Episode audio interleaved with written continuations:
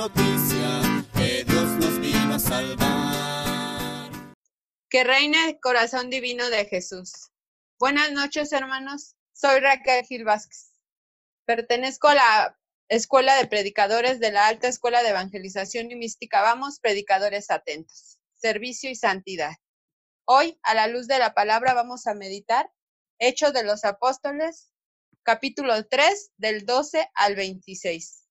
Hechos de los Apóstoles, capítulo 3, del 12 al 26. Habla, Señor, que tu siervo escucha.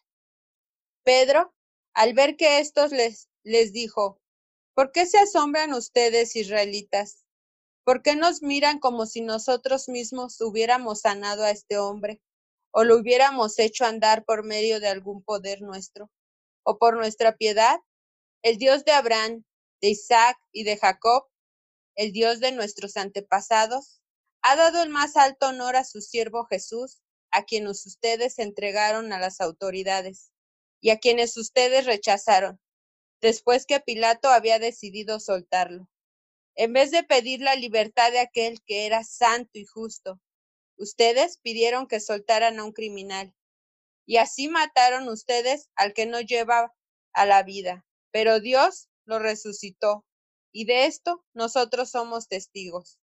Lo que ha hecho cobrar fuerza a este hombre que ustedes ven y conocen es la fe en el nombre de Jesús. Esa fe en Jesús es la que lo ha hecho sanar completamente, como todos ustedes pueden ver. Ya sé, hermanos, que cuando ustedes y sus jefes mataron a Jesús, lo hicieron sin saber, en realidad, lo que estaban haciendo.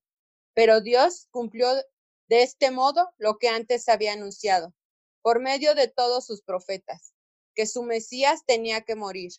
Por eso, vuélvanse ustedes a Dios y conviértanse, para que Él les borre sus pecados. Y el Señor les mande tiempos de alivio, enviándoles a Jesús, a quien desde el principio había escogido como Mesías para ustedes.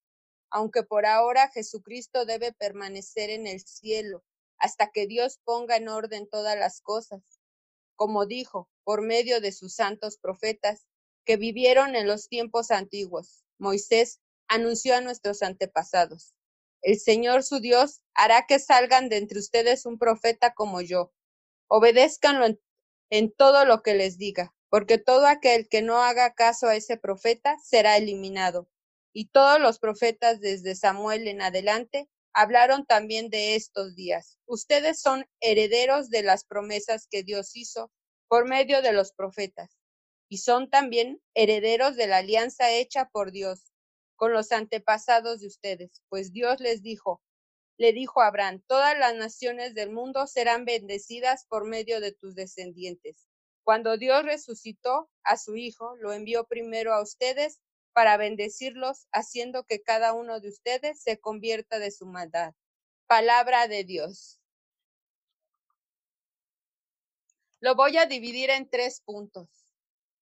Vamos a resumir un poco lo que nos hablaba nuestra hermana Rosy la semana pasada.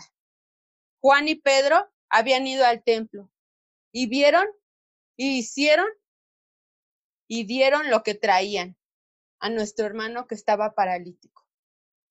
Ellos iban al templo a orar. ¿Y qué le dieron a ese paralítico? Lo que llevaban. Fervor, amor a Dios. El primer punto nos habla que Pedro se queda irritado, enojado, triste, diciendo, ¿cómo que me preguntan cómo hago esto? Si ustedes vieron pasar por estas calles a Jesús, sanando a varias personas, haciendo tantos milagros, y ustedes me preguntan a mí cómo lo hago, sé que lo negué, pero yo rectifico y sé lo que sé las obras que hizo Jesús. Lo conocí, estuve con él. Nosotros cada que vamos a una prédica, cada que vamos a un servicio, a un servicio, ¿qué llevamos? ¿Qué llevamos? Esa fe, esa caridad, esa esperanza que hemos escuchado en cada palabra de Dios.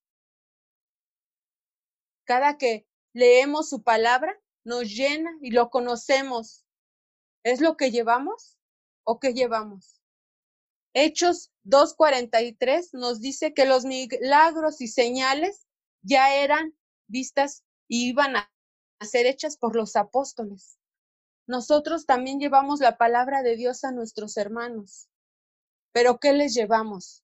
¿Nuestros problemas? ¿Nuestra falta de preparación? ¿División entre nuestros templos? ¿En nuestro servicio? ¿En la casa? ¿Con nuestros propios hermanos? ¿En el hogar? ¿En, en donde estés en tu trabajo? ¿O qué llevamos? ¿Cómo somos? Pedro eso le entristecía.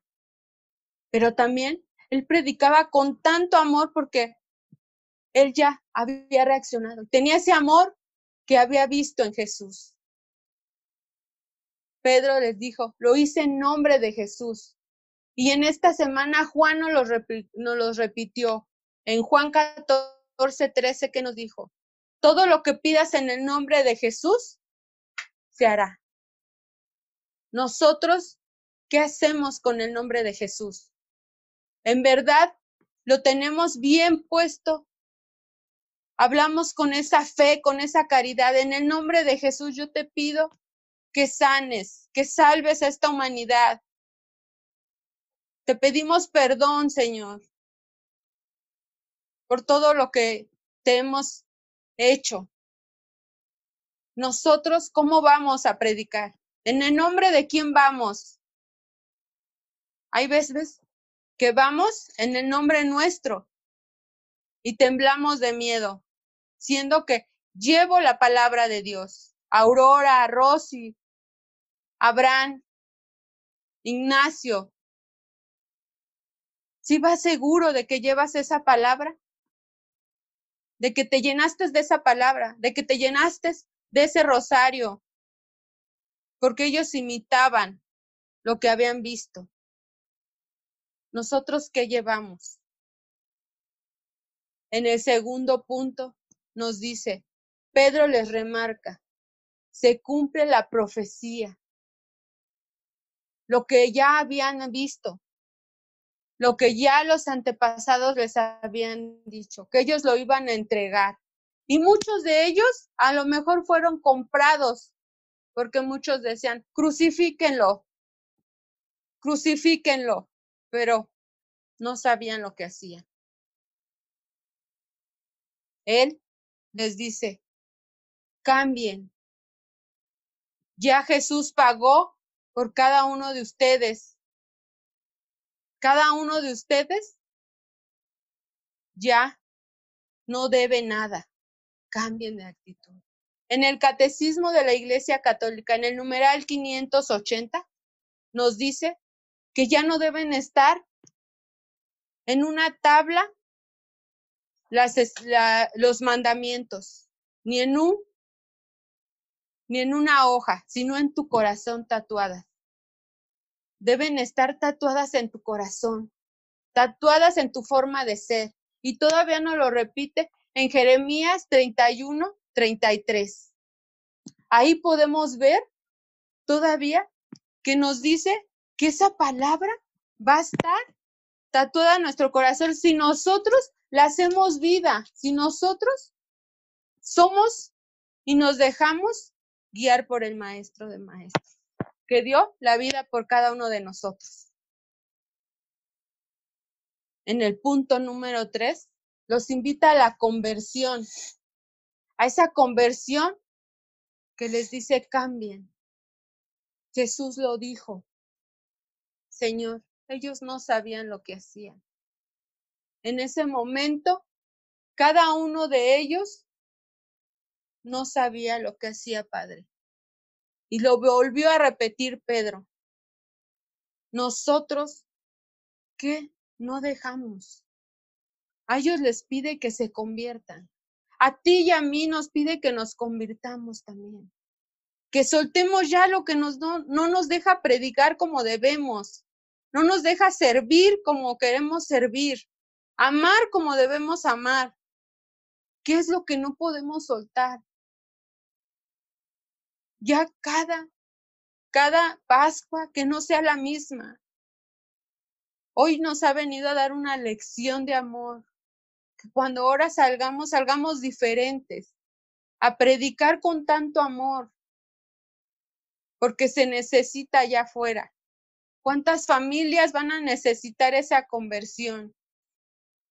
Y nosotros mismos, ¿cuántos sanamos? ¿Cuántos soltamos? Y si no lo soltaste, hermano, te invito a que lo sueltes, Abraham, Ignacio, Aurora,